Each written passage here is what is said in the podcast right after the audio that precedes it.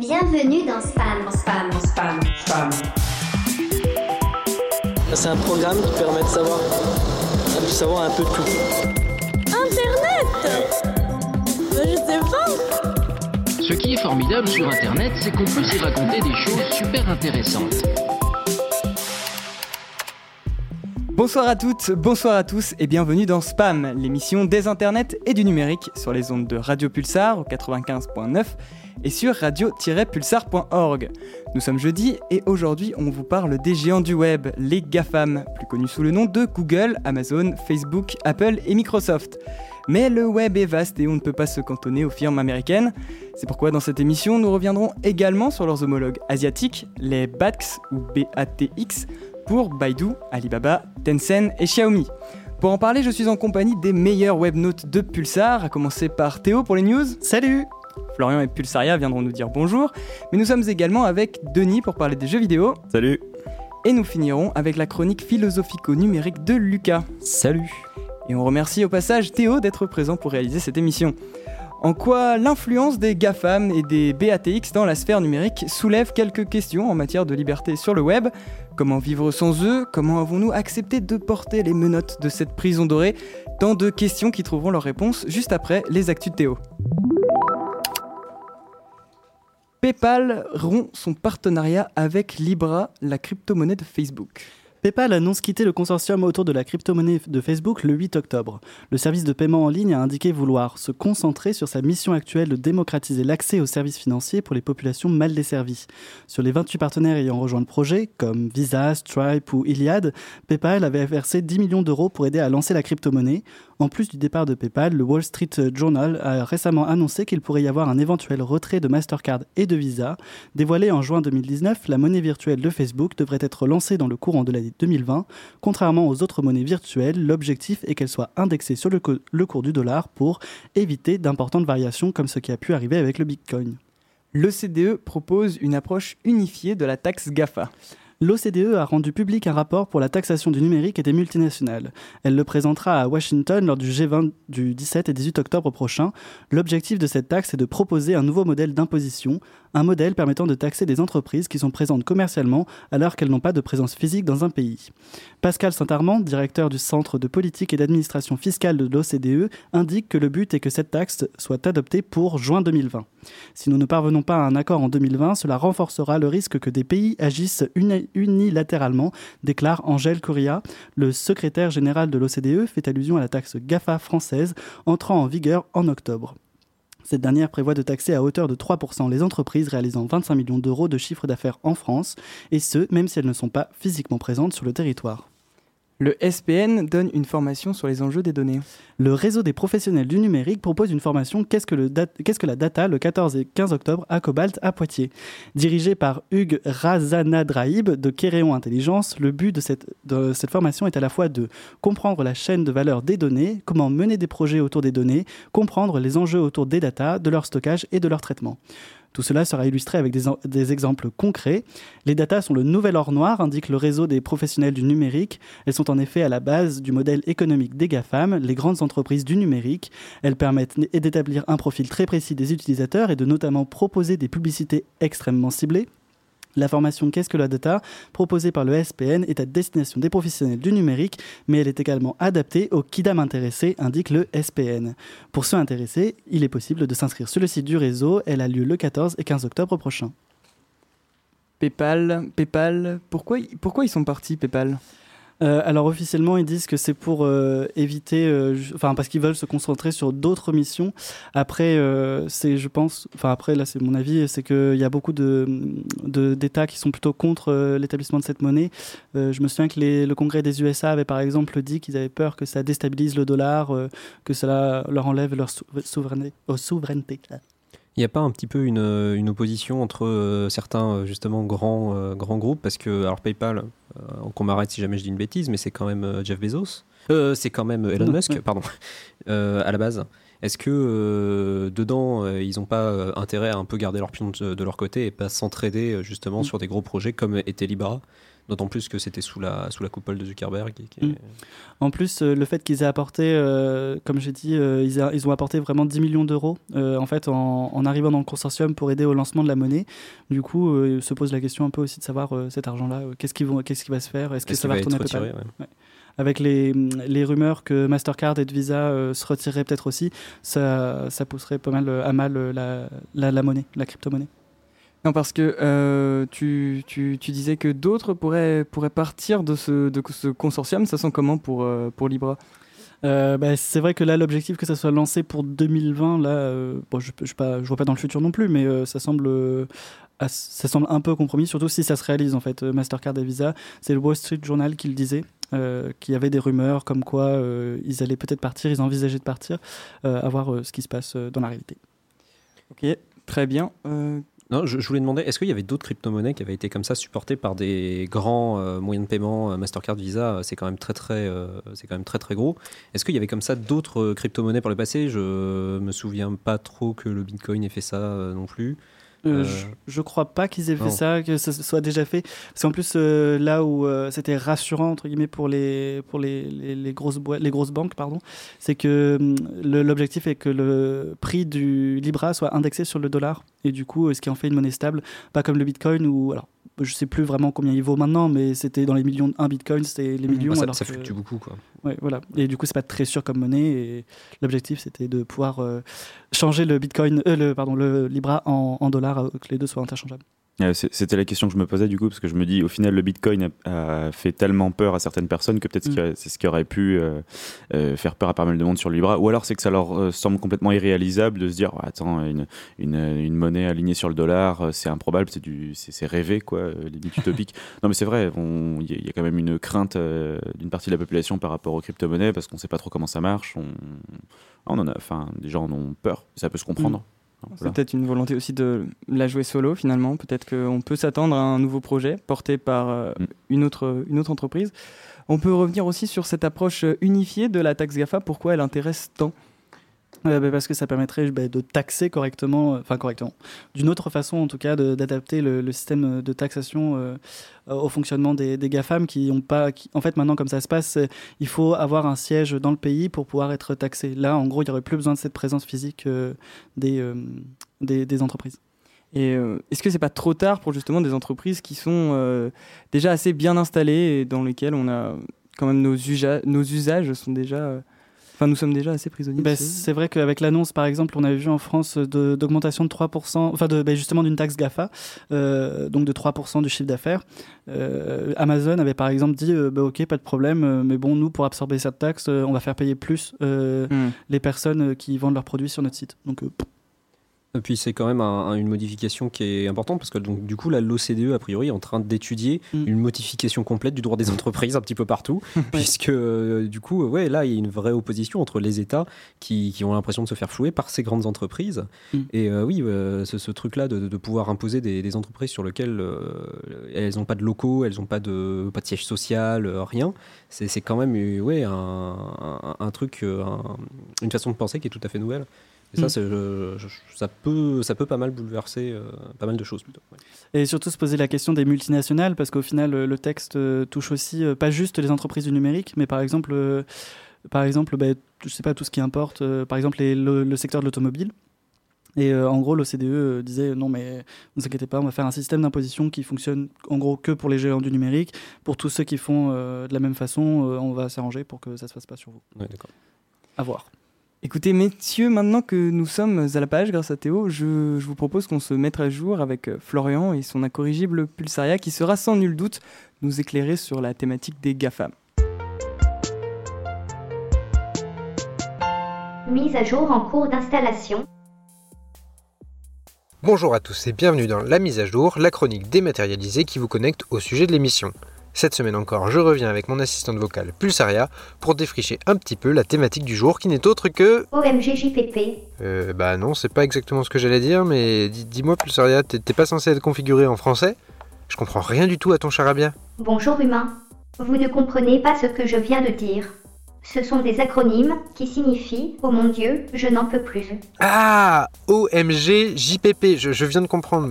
Mais dis-moi, qu'est-ce qui te met dans un tel état d'énervement? Eh bien, voyez-vous, comme j'essaie d'apprendre à communiquer au mieux avec vos congénères, je me suis mise aux acronymes, mais honnêtement, je nage complètement. Eh, malheureusement pour toi, le milieu du numérique regorge d'acronymes, alors il va bien falloir t'y faire. D'ailleurs, petit test. Connais-tu les GAFAM? Les GAFAM, parlez-vous des personnes en questionnement de leur identité de genre? Non, non, les GAFAM en un seul mot, c'est un acronyme. Bon, alors c'est typiquement français, hein, c'est apparu en 2012 dans le journal Le Monde, et ça représente les 5 acteurs majeurs du web et de l'informatique de notre époque, Google, Amazon, Facebook, Apple et Microsoft. Ah, ces noms me parlent, alors pourquoi ne pas simplement les utiliser en entier plutôt que de vouloir toujours tout rassembler en acronymes Si on les rassemble, c'est plus que pour se faciliter la tâche quand on parle d'eux. En fait, ils représentent les 5 plus grosses capitalisations boursières et sont l'image de la centralisation des contenus et des usages du numérique et du web. Plus qu'un acronyme, les GAFAM deviennent un symbole de la convergence des consommateurs vers ces 5 marques phares. Ils sont si importants dans nos pratiques qu'on a même inventé des verbes à leur sujet. On ne fait plus une recherche sur Internet, on va googler. Cela justifie donc bien un regroupement. Mais ces cinq acteurs sont-ils vraiment si similaires? Alors la question est un petit peu plus compliquée que ça. En fait, Google, Amazon, Facebook, Apple et Microsoft sont assez souvent concurrents. On pense notamment sur le marché de l'informatique, mais aussi des assistants vocaux. Leurs modèles économiques sont aussi sensiblement différents. Les uns s'enrichissent majoritairement sur la base de publicité, comme Google et Facebook, dont plus de 85% des revenus est généré par deux secondes de notre temps passé sur des annonces publicitaires. Pour Apple et Microsoft, la plus grande partie du bifton est basée sur la vente de solutions logicielles, avec licence, ou de smartphones. Alors malgré ces divergences, on retrouve quand même chez ces cinq enseignes une très forte affirmation en Occident, avec un quasi-monopole dans leur domaine et auprès de leur public cible. Plus que des marques, ce sont devenus de véritables habitudes de consommation. J'imagine donc qu'une telle renommée permet de brasser pas mal d'argent. Oui, oui, forcément, et pas toujours dans les règles des différents pays qui utilisent les produits et services des GAFAM. Si en général on impose les entreprises qui sont implantées chez nous, la puissance de ces entreprises leur permet de s'implanter dans des pays au taux d'imposition plus léger. La France a décidé en avril de lancer une taxe particulière afin de réguler les activités numériques qui, je cite, créent de la valeur grâce aux internautes français. Une façon comme une autre de rappeler aux GAFAM qu'ils ne peuvent pas capter notre attention sans en rendre un petit peu à l'État. Cependant, cette taxe ne s'applique pas qu'à ces cinq entreprises et pourrait avoir de lourdes conséquences pour le reste de l'écosystème numérique. À voir avec le temps comment l'application de cette taxe va jouer dans le milieu, mais pour l'instant seuls quelques pays, dont très récemment le Canada, ont envisagé d'appliquer une telle taxe. Je reconnais bien ici les humains, toujours à craindre pour leur argent et leur liberté. Et alors, quand pensez-vous reprendre le pouvoir? Eh bien écoute, il y a déjà quelques mouvements qui sont sur la question. Le plus célèbre reste Framasoft, une association française qui prône le logiciel libre. Leur objectif? Dégoogliser l'Internet et pour cela, ils offrent de nombreuses solutions pour remplacer les outils que l'on utilise au quotidien et qui sont gérés par les GAFAM. Système d'exploitation libre, sondage pour la prise de rendez-vous, documents partagés en ligne, il y en a pour tous les goûts. Cela dit, les alternatives libres ne sont pas les seules alternatives qui font de la concurrence aux GAFAM, car si en Occident ce sont ces enseignes qui mènent le bateau, ce n'est pas le cas dans le monde entier. En Asie et notamment en Chine, ce sont les BATX qui font la loi, du fait d'attentes différentes des utilisateurs, mais aussi d'un encadrement très encadré de l'utilisation d'Internet. Les BATX, ce sont Baidu, Alibaba, Tencent et Xiaomi, un moteur de recherche, un site de vente, un spécialiste de la télécom et une entreprise d'électronique et d'informatique. Si leur poids dans la bourse mondiale est inférieur aux GAFAM aujourd'hui, ils ont un monopole quasi similaire en Asie, avec les mêmes conséquences. Et on entend de plus en plus parler d'eux en France aujourd'hui, ce qui présage un duel au sommet. Et puis il en arrive d'autres, avec notamment les Natu pour Netflix, Airbnb, Tesla et Uber. Bref, de quoi faire parler pendant encore longtemps. MDR, encore de nouveaux acronymes, je vais bien m'amuser. Ah, désolé ma chère Pulsaria, mais à mon avis, pendant toute la saison, ça va être bien galère pour toi. Allez, tu as une semaine pour t'entraîner, on se retrouve au prochain épisode pour voir si tu t'es amélioré, mais en attendant, je nous débranche pour que nos auditeurs puissent retourner sur Spam. taxer les entreprises euh, aux acronymes. Donc, euh, nous on a parlé de ça avec, euh, avec Florian et Pulsaria. Moi, je me pose la question de toujours justement sur cette taxe GAFA. J'aimerais revenir sur quelques chiffres qui, sont, quand même assez énormes. Par exemple, en 2017, Facebook qui qui déclare 56 millions. On estime euh, de chiffre d'affaires et on estime euh, à 950 millions et qui a payé en 2017 seulement 1,9 million d'euros. Et moi, je me posais la question, euh, est-ce que cette taxe GAFA, elle sera vraiment efficace? Euh, On parlait de, de pouvoir récupérer, enfin que c'est le client qui payera euh, justement ces taxes. Donc du coup, est-ce que ce sera si efficace que ça? C'est la question qu'on peut se poser. Alors c'est compliqué à dire aujourd'hui maintenant. qu'on enfin, on, elle est pas encore, euh, on n'a pas encore les détails du coup de, de cette loi de taxation, mais euh, on peut se dire que dans un contexte même plus global, même plus large de géopolitique, c'est compliqué. On a vu que dès qu'on a parlé de taxer euh, les GAFAM, enfin dès que le, le gouvernement français a parlé de, de taxer ces entreprises-là, euh, les États-Unis sont montés au créneau, notamment Donald Trump, en disant qu'il allait taxer en retour les produits d'exportation français. Donc c'est c'est- nécessairement un petit peu euh, touchy euh, de, parler de, taxes. Donc on peut se dire que peut-être que voilà, cette taxe ne sera qu'un un pis-aller, un, moyen de, de, laisser, de, laisser ces, entreprises continuer à échapper au fisc.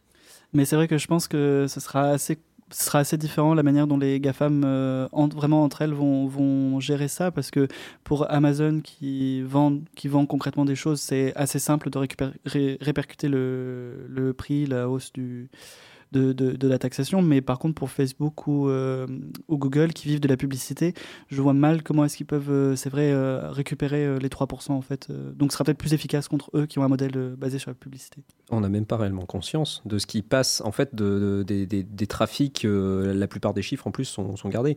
Combien est-ce que Facebook gagne juste avec le territoire français? Est-ce qu'il y, a- y a un chiffre comme ça qui existe? Non, ouais, c'est- on ne sait pas. hein. Une estimation, c'est Une tout. estimation. Ouais, c'est ce que j'allais dire aussi, c'est-à-dire que là, ok, ils paient, tu m'as dit, un, un million neuf, c'est ça, d'impôts Euh, pour c'est un, un bénéfice Ouais. déclaré de 56 millions, quelque chose comme ça. Oui, Euh, ils 900. vont peut-être euh, déclarer légèrement plus en disant, ouais, regardez, on a fait l'effort de 3%, alors que derrière, il y a quand même des centaines de millions hein, qui sont engrangés. C'est- un petit caillou dans une grande marque qui fait plouf, et puis c'est tout. Justement, la difficulté, elle réside en, à taxer des activités euh, numériques. C'est un petit peu là, euh, c'est un peu là tout, tout le problème.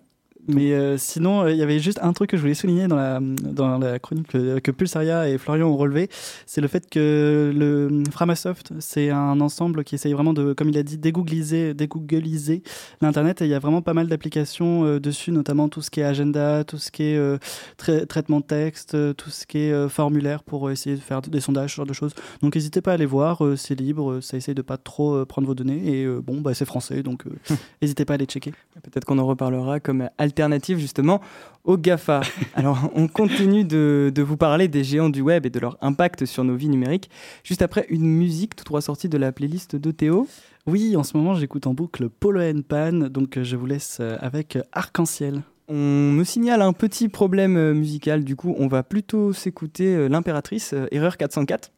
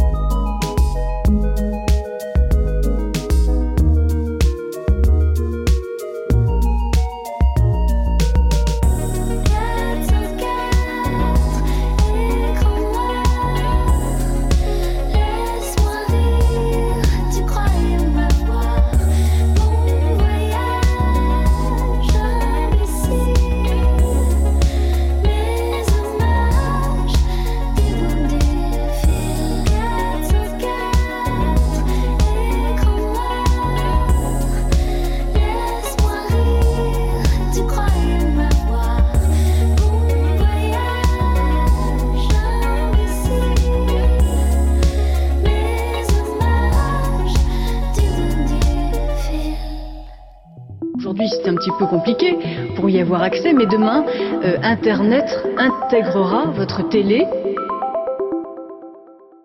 Et vous écoutez toujours Spam sur Radio Pulsar. Avant d'écouter Erreur 404 de l'impératrice, euh, Florian et Pulsaria ont pu nous introduire au sujet des GAFAM.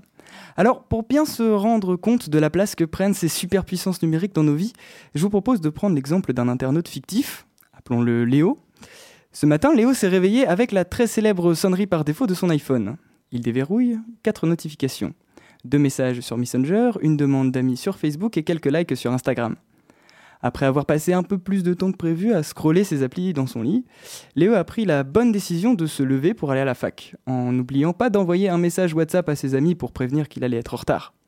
Sa matinée, Léo l'a passée avec Facebook, à travers son terminal Apple. Et peut-être que ce soir, après avoir écouté son émission préférée sur Radio Pulsar, il ira se perdre sur YouTube, la plateforme de vidéo de Google, ou sur Twitch, le site de streaming en direct appartenant à Amazon.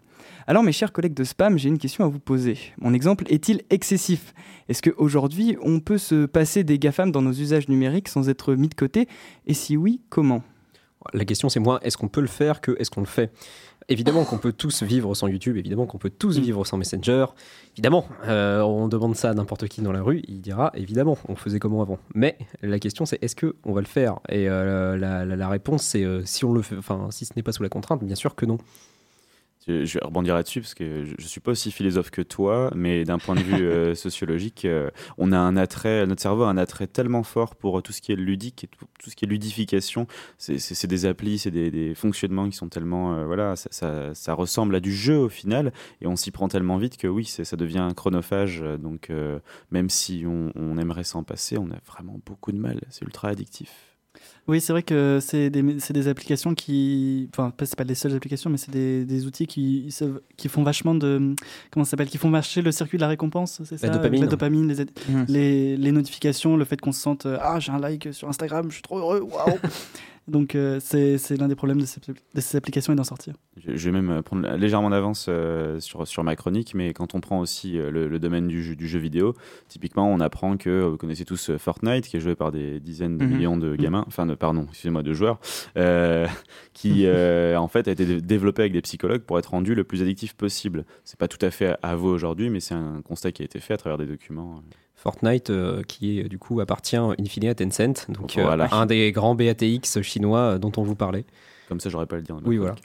Mais euh, sinon, euh, c'était pour euh, revenir aussi sur l'impact qu'ont ces Google, les applications, les GAFAM sur, nos vies. Je pense au niveau du travail, notamment, c'est assez compliqué d'en sortir. On utilise vachement, par exemple, le Messenger quand on est étudiant pour parler avec son groupe d'étudiants, pour se tenir au courant de, des cours, de ce genre de choses. Ou quand on est au travail, je sais pas, pour parler avec ses collègues ou pour avoir des Go- Google Agenda synchronisés. Et pourtant, il existe des, des alternatives avec, plus ou moins qualitatives. Euh, justement, en fait, je dis qualitatif, mais peut-être que certaines personnes aiment beaucoup les utiliser. Pourquoi, justement, ces alternatives euh, Pourquoi ces alternatives, justement, elles ne rencontrent pas le même succès? Alors, pour les alternatives qui sont du monde du libre, il y a une explication qui est toute bête. En général, les, les logiciels libres ils sont à peu près aussi performants que, que les logiciels euh, de, de ces grandes entreprises.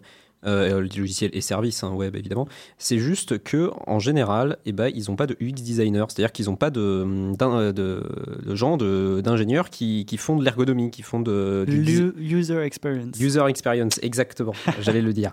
Et, et, euh, cette absence, en fait, elle se fait terriblement sentir. On n'a pas cet aspect de ludification dont on avait parlé tout à l'heure. On n'a pas cet aspect de récompense, ce, ce truc de la notification qui est joli, qui fait une petite animation. euh, on a- c'est moins, c'est moins lissé, c'est moins, c'est, moins bien peaufiné. Et au final, du coup, vu que euh, les grosses boîtes euh, ont cette euh, user experience euh, dans leur poche, ça fait ça fédère du monde. Et puis quand le quand le monde est un peu fédéré, ben on se dit tiens, les copains ils sont sur Facebook, donc je m'inscris sur Facebook plutôt que sur le, le libre. Et c'est vrai que c'est dommage parce que comme on en parlait tout à l'heure, euh, en France, on est pas mal avec Framasoft, euh, donc euh, qui propose un, un peu- pas mal d'outils, un peu comme Google. Mais on a aussi euh, Quant et Brave qui sont à la fois un explorateur, un, un explorateur et un Moteur de moteur de recherche. recherche pardon, français et allemand, il me semble. Il y en a un des deux qui est français et allemand, et euh, qui permettent de euh, naviguer sur Internet sans se faire trop récupérer les données, même pas du tout normalement, et euh, qui, est plutôt assez transparent sur sa manière de fonctionner. Mais quelque part, Denis il soulevait un, point intéressant, c'est qu'au final, je, prends surtout le, cas des, des- réseaux sociaux, en l'occurrence Facebook, parce que j'ai ma petite dent contre Facebook.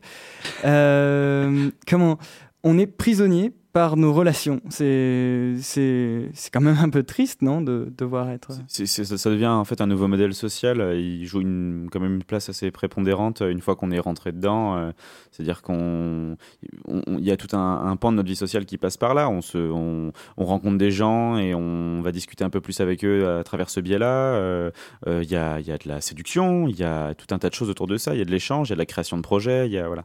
Donc forcément, euh, on se fait happer assez facilement parce que ben, on se construit en partie grâce à ça. C'est vrai qu'on peut se demander combien de couples se sont formés grâce à Facebook. non, mais c'est- une vraie question. Euh, ah, euh, peut-être que Denis a une, euh, réponse chiffrée. Ah bah, non, non, non, j'ai pas une réponse chiffrée, mais, euh, mais j'ai une anecdote personnelle, c'est qu'en fait, moi, ça, fin, ça s'est c'est passé légèrement par ça. C'est tout bête, hein, Mhm. mais ça, enfin, ça a pas commencé comme ça, mais. euh, je a l'ai été un facilitateur. un, un message envoyé par une copine de ma, à l'époque future copine qui était ah, alors comment tu la trouves machin Et puis en à- plus, en, échan- en échangeant ouais. En plus, ça ne serait tardé parce que Facebook va se lancer justement dans les- le dating. Euh, si je vous ai pris Ah oui. cette... euh, Ouais. Eh oui.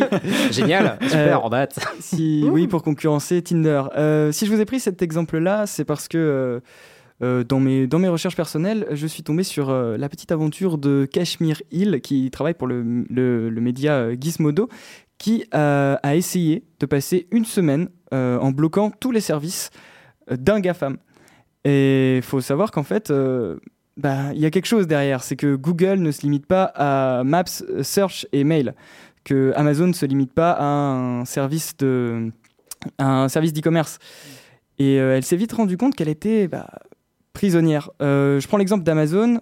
Euh, elle n'a pas pu, elle a pas pu accéder à pas mal de, de sites gouvernementaux américains. Elle ne pouvait plus accéder à Slack, donc euh, pas de, donc pas d'émission spam. Euh, Dommage, ça. Il y a plein de, plein de- réseaux comme ça où elle n'a pas pu accéder.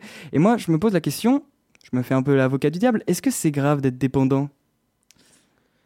C'est pas grave, mais euh, ça peut l'être en fait. C'est genre dans, dans une certaine potentialité. Imaginons là pour l'instant, par exemple, voilà, pour préparer cette émission de, de- de spam, on a, on a utilisé Slack allègrement. On, on- c'est- on a passé des, des fichiers par là, on a passé des, des chroniques, on a échangé dessus. Imaginons que demain, euh, donc le, le, le GAFAM qui, qui est titulaire de Slack, donc du coup Amazon, c'est ça? Amazon, c'est ça. Imaginons qu'Amazon ait envie de rendre ce service payant et cher. Et du coup, euh, bah, nous, euh, pas de spam, euh, ce, ce serait terrible du coup. En fait, c'est pas, c'est pas gênant euh, maintenant tout de suite, euh, mais ça peut le devenir. Moi, je le, je vois comme ça. J'ai envie de me dire, est-ce qu'au final, euh, chaque génération n'a pas eu sa forme de dépendance? C'est-à-dire que 10, enfin, 10 ans, 10, 15 ans avant, il y avait la, télé qui prenait une place beaucoup plus prépondérante dans la vie des gens. Encore avant, est-ce qu'on pourrait dire que la radio prenait cette place-là à, chaque, à chaque génération a eu son, son média. Est-ce que c'est pas lié plus globalement aux avancées technologiques? Et euh, aussi, un, petit ajout à ce que tu viens de dire, Denis, c'est que euh, les GAFA ont aussi, euh, comme soulevé par Florian, ont aussi modifié notre langage et les mots qu'on utilise, nous rendant assez. Enfin, en gros, le langage, ça, structure la pensée. Et du coup, c'est assez intéressant de voir comment les mots comme googler, par exemple, sont, sont intervenus dans le langage courant. Alors, tu parlais tout à l'heure, Théo, des- de certaines alternatives aux GAFAM. Donc, tu as pu citer comme alternative à Search Quant. Moi, je pense aussi à DuckDuckGo. Euh, pour Google Maps, on peut penser à OpenStreetMap. On peut penser à ProtonMail pour les mails. Euh, Facebook aussi euh, a, son, a son alternative qui s'appelle MiWi. Je ne sais pas si Ah vous bon? connaissez. Oui, c'est très proche visuellement. Sinon, euh, bon, pour Twitter, qui n'a pas la puissance d'un Facebook, euh, je pense que vous n'ignorez pas Mastodon. Je pense que ça vous parle peut-être? Ouais, j'ignore. Non? J'ai entendu Euh, parler, ça décolle pas, Mastodon. Et ça, ça- en fait, ça a cette question de la, de la crédibilité. Si demain je décide d'ouvrir un Facebook qui ressemble, quelle euh, légitimité? Comment on peut concurrencer un GAFAM aujourd'hui? Alors bah, euh, c'est très compliqué, mais enfin ils ont réussi à naître à un moment, donc forcément, ils- ils- mais maintenant est-ce que c'est c'est encore possible aujourd'hui? Pour reprendre l'exemple de, de Google face à Quant ou à DuckDuckGo, moi j'utilise les trois. Et euh, j'ai toujours un problème, par exemple, euh, au niveau des langues, parce que DuckDuckGo c'est très bien pour rechercher un, un truc en anglais, mais par contre pour rechercher des trucs en français c'est tout naze. La même façon, Quant c'est super bien pour rechercher un truc en français, mais pour rechercher un truc en anglais c'est tout naze. donc à chaque fois, bah, je me retrouve à, par dépit, aller sur Google parce que ça me gonfle de, de devoir euh, comme ça euh, tout le temps changer de, changer de moteur de recherche. Euh, Aujourd'hui, euh, voilà, les GAFAM, ils ont cette, euh, cette polyvalence-là, cette capacité à faire, se sentir l'utilisateur bien. Et ça, c'est un truc qui, aujourd'hui, les gens qui se lancent ont, du mal à, aller vers, leur degré de, compétence à ce niveau. Mm, euh, pour revenir à la question d'Alex, c'est ce qui est très très bien montré dans, le film sur Zuckerberg, Social Network de Fincher. C'est ça justement. C'est en fait pour que ça fonctionne, il faut aussi être le premier. Hmm. Euh, c'est vraiment très très important aujourd'hui dans tout ce qui est voilà, nouvelle technologie numérique. Si tu es le premier et que tu arrives à, à- populariser et à fédérer du monde là-dessus, bah ouais, globalement, bah, ça marchera, ça deviendra gros. Donc, euh, film que je vous recommande d'ailleurs. Ouais, il est vachement bien. Euh, mais on peut se donner, par exemple, Instagram, c'est venu bien après, euh, techniquement, les, les- les autres services. Mais c'est qu'en fait, ça a gonflé et puis ça a été racheté par Facebook. Euh, donc euh, aujourd'hui, il n'y a plus la possibilité de, de- de- de gonfler. On va se faire racheter avant par un des GAFAM, euh, probablement. C'est ça. Et du coup, après, euh, comme on l'a vu avec Facebook, euh, ils, font, ils, ils achètent les, entreprises comme ça qui émergent avant qu'elles deviennent trop grosses, à la fois pour, bah, pour garder un certain monopole, mais aussi pour intégrer leurs services à leur, euh, à leur plateforme d'origine. Comme ça, on voit maintenant qu'il y a des stories sur Facebook. je ne sais pas si vous les utilisez ou si vous l'avez vu, mais c'est quelque chose que propose la plateforme maintenant. Je vous propose qu'on continue de discuter des GAFAM et de leur omniprésence numérique juste après un morceau. Donc, euh, on a déjà écouté l'impératrice, donc je vous propose Chine Laroche, On My Mind, une bonne connaissance de notre réal.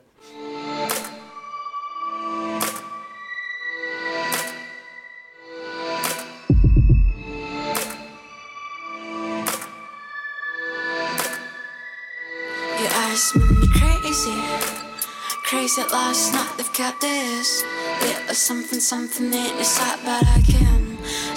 that you feel sad. Don't think about your past, just filming out and start, start a new life. On my mind, on my side. Just start a new life.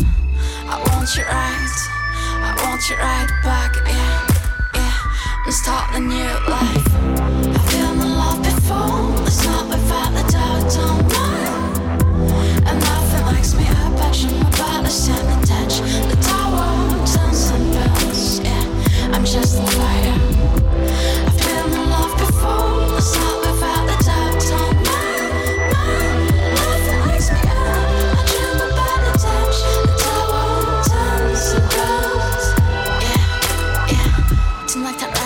Lines, I'm always walking up this track. And stuck so far, she makes me mad. I feel alive behind my mind. Like something, something in my soul. Like something in your eyes, I'd fight for that. I want you right back on my mind, on my side. Yeah, just start a new life. I want you right, I want you right back. Yeah, yeah, and start a new life. I've been in love before, it's not without a doubt, don't lie. And nothing likes me up, but you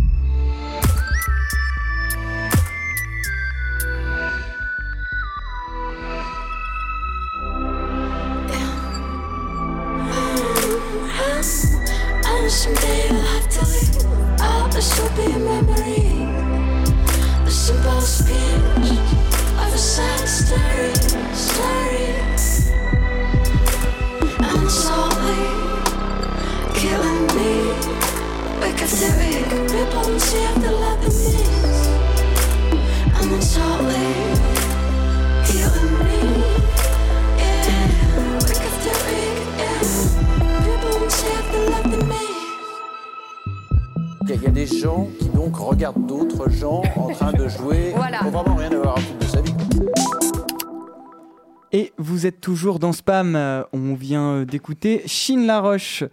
Euh, maintenant, il est temps de passer euh, à notre expert de la manette. Denis, c'est à toi. Merci Alex. Alors je vais vous parler jeux vidéo et aujourd'hui au cas où vous débarquez, c'est GAFAM au menu de cette chronique. Où commencer si ce n'est qu'on ne fait pas toujours le lien entre le jeu vidéo et ces géants du numérique. Pourtant si vous possédez un smartphone, euh, on en a parlé, et que vous avez joué ne serait-ce qu'une fois dessus, vous faites déjà le beurre de l'un d'entre eux, Apple, Google, selon votre système d'exploitation sur votre téléphone, qui par le biais de leurs euh, stores respectifs vous font gentiment raquer pour accroître leur pécule mirobolant. Mais ça c'est que pour les deux géants du marché des smartphones. Et les autres, ils font quoi du coup? Bah, ils sont tout aussi présents que les deux premiers, mais pas sur le même terrain. Quoique, en effet, quand on prend Microsoft avec un chiffre annuel euh, d'affaires de, de 10,35 milliards de dollars l'an dernier sur sa division Xbox, euh, Microsoft vraiment s'impose comme un gros poisson dans ce qu'est l'océan du marché vidéoludique. De son côté, euh, Facebook, par exemple, s'appuie sur un marché qui lui est propre, le jeu vidéo intégré à sa plateforme. On a tous joué à ces petits jeux un petit peu débiles qui font passer le temps. Et Facebook qui reste le réseau social préféré des 18-34 ans et le plus utilisé au monde avec, si mes chiffres ne me trompent pas, 25,9 millions de visites uniques quotidiennes. Et Amazon, de son côté, a lancé en 2012 son Amazon Game Studio, qui enchaînera en fait échec sur échec depuis lors, des annulations avec un jeu qui s'appelle Breakaway, un report ad vitam avec Crucible et New World, et puis une sortie sur console plus qu'anecdotique avec The Grand Tour, qui est basé sur une émission, euh, c'est les anciennes Top Gear, sur PS4 et Xbox One. Le pompon pour Amazon, c'est que suite à l'E3 2019, le salon du jeu vidéo à Los Angeles, ils ont licencié plusieurs dizaines d'employés. Euh, c'est pas très cool. Du coup, ces, ces GAFAM, ils ont pas l'air de prendre tant que ça de place dans le milieu du jeu vidéo. Alors c'est là que tu te trompes, parce que si Amazon se rabat sur le développement continuel de Twitch, la plateforme euh, phare de streaming de jeux vidéo, Facebook s'y essaie aussi depuis quelques mois avec sa propre appli de stream, Facebook Gaming, dans l'optique de détrôner le roi en la matière. Mais ça n'a pas de rapport. Ah, J'ai pas fini. Ça, c'est que pour Amazon et Facebook. Parce que du côté d'Apple et de Microsoft, euh, mais aussi Google, il y a des petites révolutions qui arrivent dans nos salons. C'est là que ça pique. L'ère du jeu-service est de mise, et pour le meilleur et surtout le pire.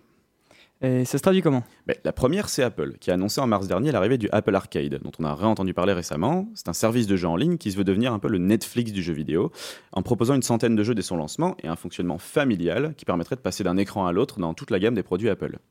En somme, faire du vieux avec du vieux, parce que c'est ce que fait Microsoft avec son service de Game Pass depuis plus d'un an, en se limitant toutefois, lui, au PC et à la Xbox One. Et chez les autres, c'est l'ère du cloud gaming, le jeu sur le nuage, qui permet grâce à des serveurs surpuissants de jouer sur n'importe quel appareil de la marque souhaitée, voire sur télé, téléphone, tablette, avec très très peu de matériel périphérique au final. C'est déjà présent chez Sony euh, sur la PS4 sous la forme de ce qu'on appelle le PlayStation Now, qui permet de streamer des jeux euh, directement sans les télécharger. Et c'est ce que lance Google avec Stadia, qui a été annoncé en mars 2019, légèrement avant le Apple Arcade, et qui sera lancé au mois de novembre Donc en termes de connexion, il faut un truc balèze, non méga balèze. Et c'est là que je veux en venir. Parce que pour vous, fa- vous faire un inventaire de la place des GAFAM dans le jeu vidéo, c'est bien mignon, mais ça soulève pour moi des problématiques très importantes. Elles sont au nombre de trois. D'abord, c'est l'écroulement du marché physique. On pourrait se dire que le tout numérique, c'est cool. Ça fait moins de boîtes de jeux, moins de plastique et plus de place. Mais si tout se passe euh, à l'échelle numérique, les magasins spécialisés, indépendants ou non, sont amenés à disparaître potentiellement. C'est des vendeurs, des conseillers, des spécialistes euh, qui ont leur place depuis des dizaines d'années. Et est-ce qu'on est vraiment prêt à sacrifier de l'humain? Le triste constat existe déjà au Royaume-Uni où 50% des ventes de jeux vidéo sont digitalisées et des magasins ferment en chaîne. Euh, deuxièmement, il y a l'environnement. Comme je le disais, pas de boîte de jeux, pas de CD, c'est aussi pas de plastique et moins de composants chimiques. Est-ce que c'est un bon point pour l'environnement? Eh bien, en fait, absolument pas. C'est même pire. Euh, je, vous invite, à lire cet article du Monde euh, du 26 septembre, si vous êtes abonné, qui souligne le coût environnemental du cloud gaming. Euh, et c'est gigantesque. Quand on prend en compte le fait que le streaming de vidéos est l'activité la plus énergivore sur Internet, imaginez streamer du jeu vidéo. Des dizaines de hémosecondes pour en arriver à des, des centaines de gigas. Une activité bien plus lourde que que regarder de la vidéo, et donc des serveurs gigantesques qu'il faut refroidir. Et ça, ça coûte énergétiquement. Euh, côté boîte de jeu, j'en parlais euh, précédemment, il y a une première initiative de boîte entièrement recyclable qui a été lancée par les créateurs de Football Manager. Et enfin, il y a une dernière chose, c'est les inégalités territoriales. Euh, au final, quel est le public de ce type de produit-là, de produits-services le, cloud gaming requiert une connexion euh, démente équivalente à minimum la fibre pour faire tourner correctement le jeu, le service choisi, quel qu'il soit. C'est un prérequis qui peut créer une, une petite brèche sociale chez les joueurs et qui peut importuner les plus éloignés des villes ou les moins aisés, tout simplement. Voilà. Donc ça, c'est pour l'impact des, des GAFAM. Je ferai juste un tout petit point, parce qu'on en a déjà parlé euh, sur les BATX et en Asie, parce qu'effectivement, comme euh, le disait euh, notre cher ami Lucas. Lucas, excuse-moi Lucas. Ah ouais, c'est la sieste d'avant, hein, ça m'a coupé. Epic Games, qui a effectivement créé Fortnite, est détenu à 40%, donc pas majoritairement, mais à 40% par Tencent. Voilà. Côté BATX, c'est à peu près tout ce qu'il y a à savoir dans le monde du jeu vidéo. Ça rachète quelques petits studios à droite à gauche, mais pas beaucoup plus. Voilà, j'ai essayé de vous donner un aperçu de ce que c'est d'apporter euh, les GAFAM, ou plutôt sa place dans le monde du jeu vidéo actuellement. Ce marché est amené à évoluer en fonction du mode de consommation de tout à chacun. C'est comme pour l'alimentation au final. Donc, chers auditeurs, chers joueurs, quel jeu vidéo souhaitez-vous pour demain? Moi, j'ai choisi et puis j'empile mes boîtes de jeux.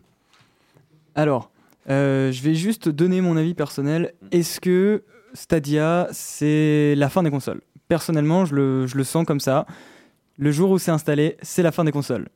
En vrai, alors je sais pas pour Stadia, mais moi j'étais surpris par ton chiffre de au, Ro- au Royaume-Uni, 50% des jeux vidéo sont dématérialisés. Je pensais que ce serait vraiment beaucoup plus. Euh, je m'attendais vraiment à 80%. euh, Choqué déçu.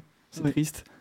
Euh, je voulais juste revenir. euh, oui, bah oui, 50%, 50% pardon pour l'instant, et en fait c'est un chiffre qui euh, augmente continuellement, euh, à tel point qu'au final, c'est rigolo, mais ça joue en désavantage des, des éditeurs et des, et des développeurs, puisqu'il y a aussi moins de jeux qui se vendent. C'est-à-dire qu'il y a un double effet. Le, le- tout digitalisé fait un peu peur. Alors il y a des, pré- des, des convaincus qui vont continuer à télécharger comme des bourrins, et d'autres qui se disent, bah oui, mais le jeu vidéo ça coûte cher, machin, etc. Donc ils attendent des promos souvent.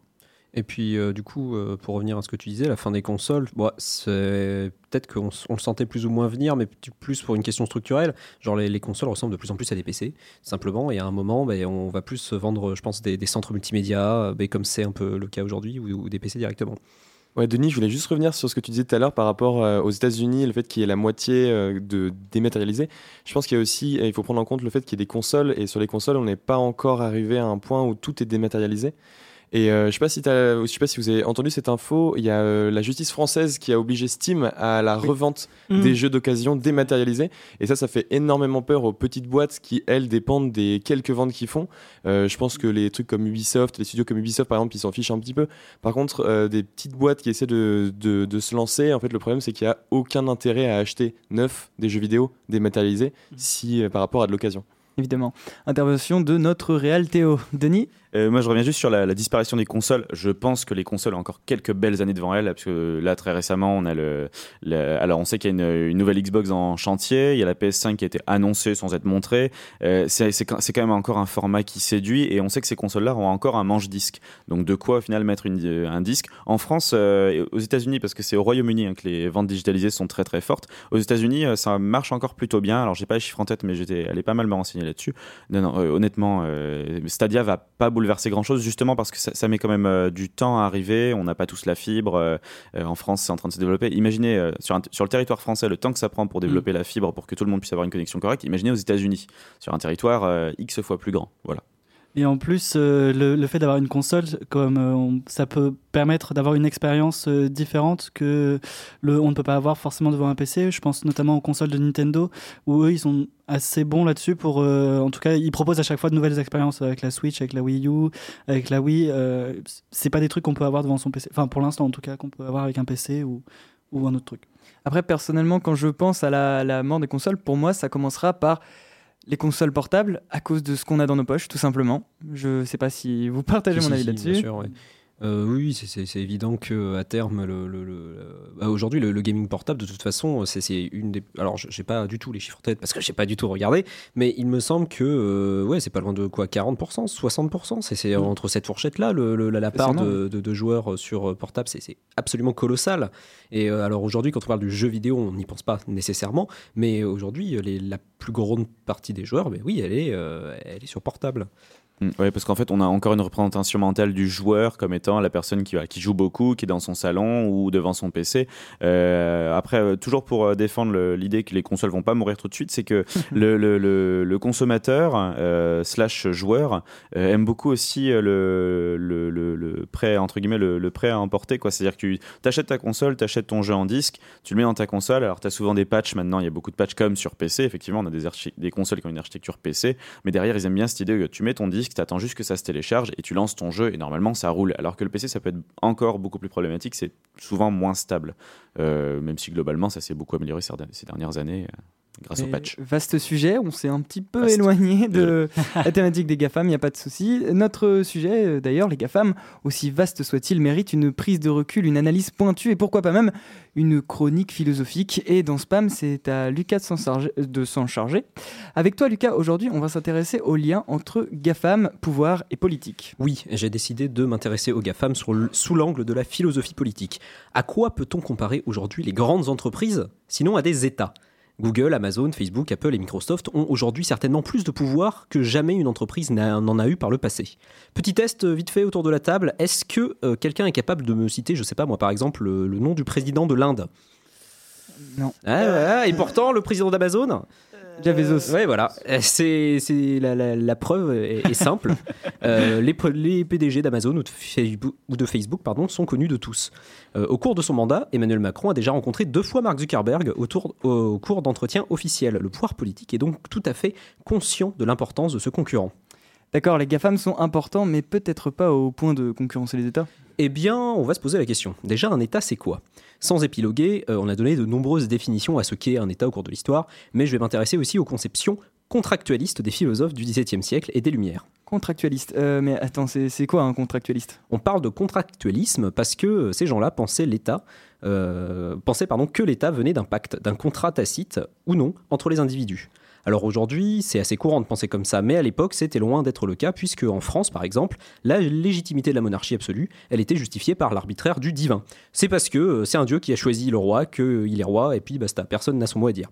Au contraire, les philosophes des Lumières ont cherché à concevoir de nouvelles manières de penser l'État, et notamment par le contrat. Mais euh, quels étaient les termes de ce contrat? Eh bien là, ça change pas mal selon les philosophes, mais à chaque fois, l'individu doit abandonner quelque chose au profit d'une autre chose. Et ce qu'il perd à chaque fois, c'est sa liberté originaire, sa liberté de tuer n'importe qui, sa liberté de s'approprier n'importe quoi, sa liberté de tromper, de violer, d'avoir des esclaves. Et ben, euh, vous avez tous, vous qui m'écoutez, abandonné ces libertés. Oh, je suis pas forcément déçu d'avoir abandonné tout ça, mais on l'a fait au profit de quoi? Eh bien là, ça dépend des auteurs et des courants. Par exemple, pour Hobbes, euh, vous l'avez fait pour pouvoir être en paix. C'est un simple cal- calcul pour votre survie. Pour Locke, c'est pour garantir la sécurité des échanges entre les personnes.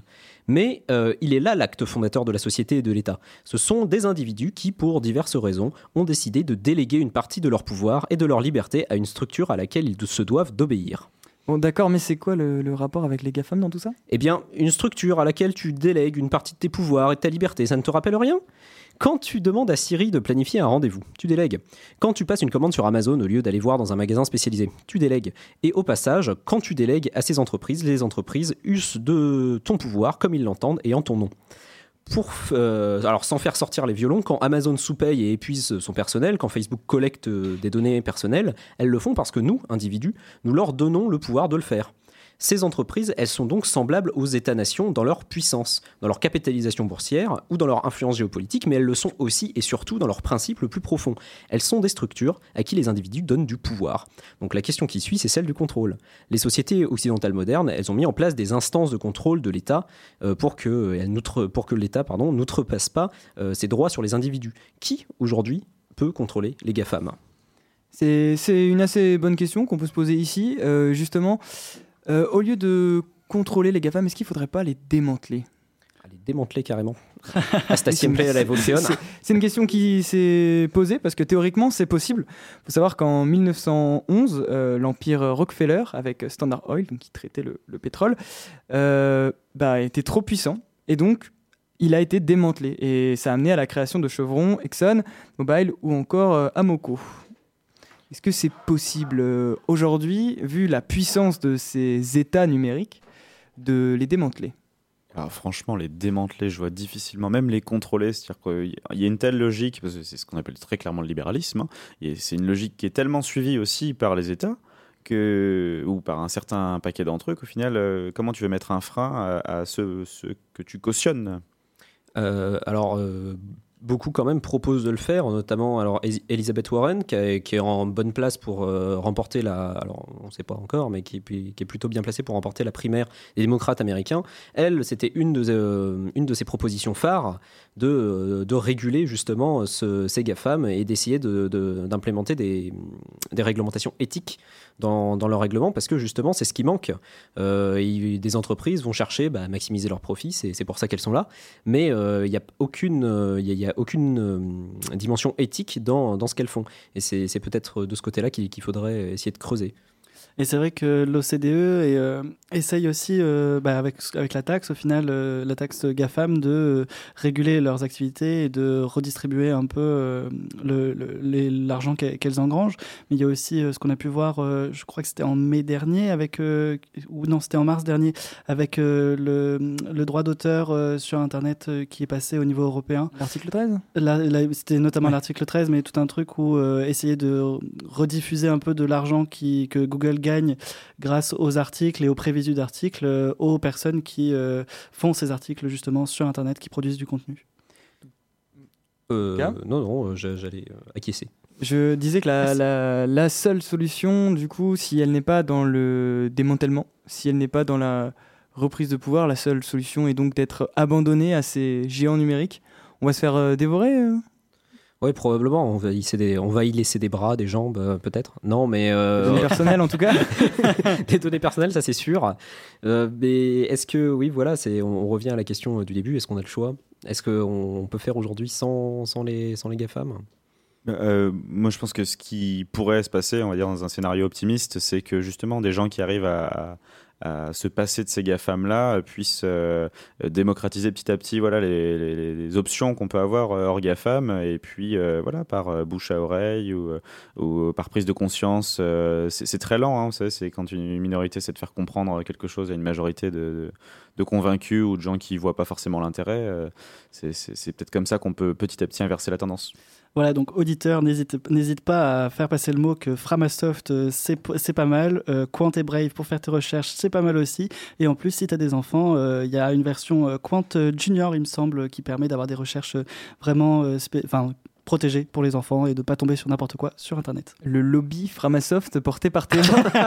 Non, puis après, il y a plein de choses pour lesquelles on, on peut troquer euh, les GAFA. Enfin, je pense en tout cas à Amazon notamment. Voilà, par rapport à Amazon, on peut troquer plein de choses. Alors, il faut quand même accepter de payer peut-être quelques euros de plus, mais euh, on a quand même de très très belles librairies indépendantes. On a encore euh, des passionnés qui ont des magasins de, de films, enfin de DVD, Blu-ray, de jeux vidéo aussi.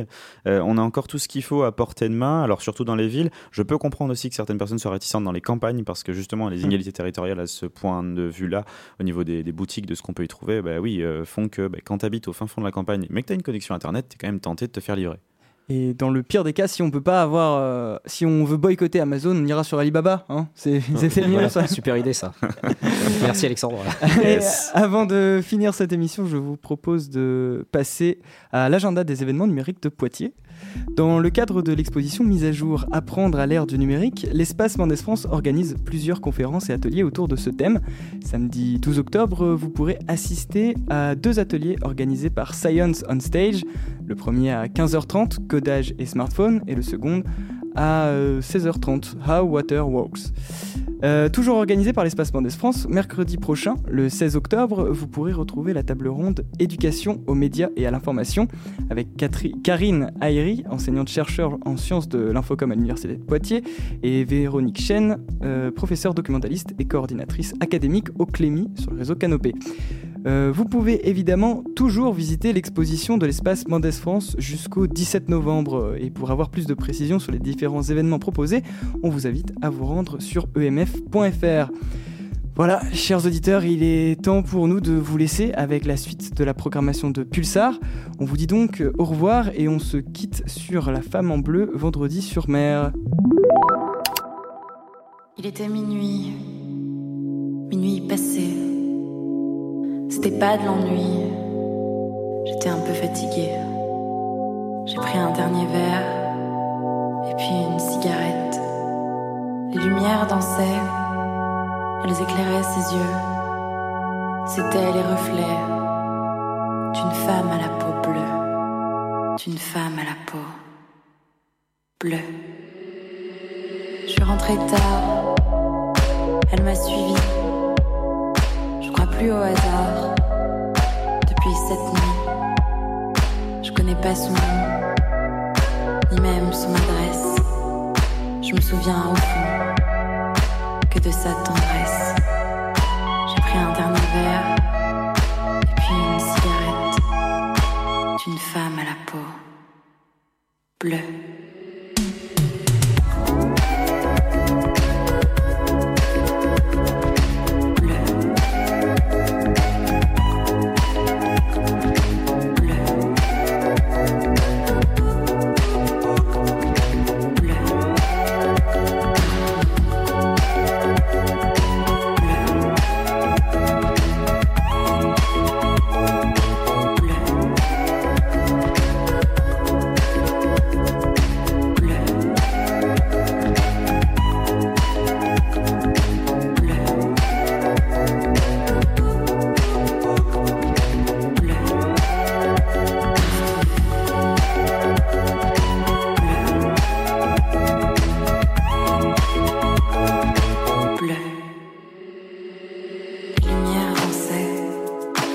Lord.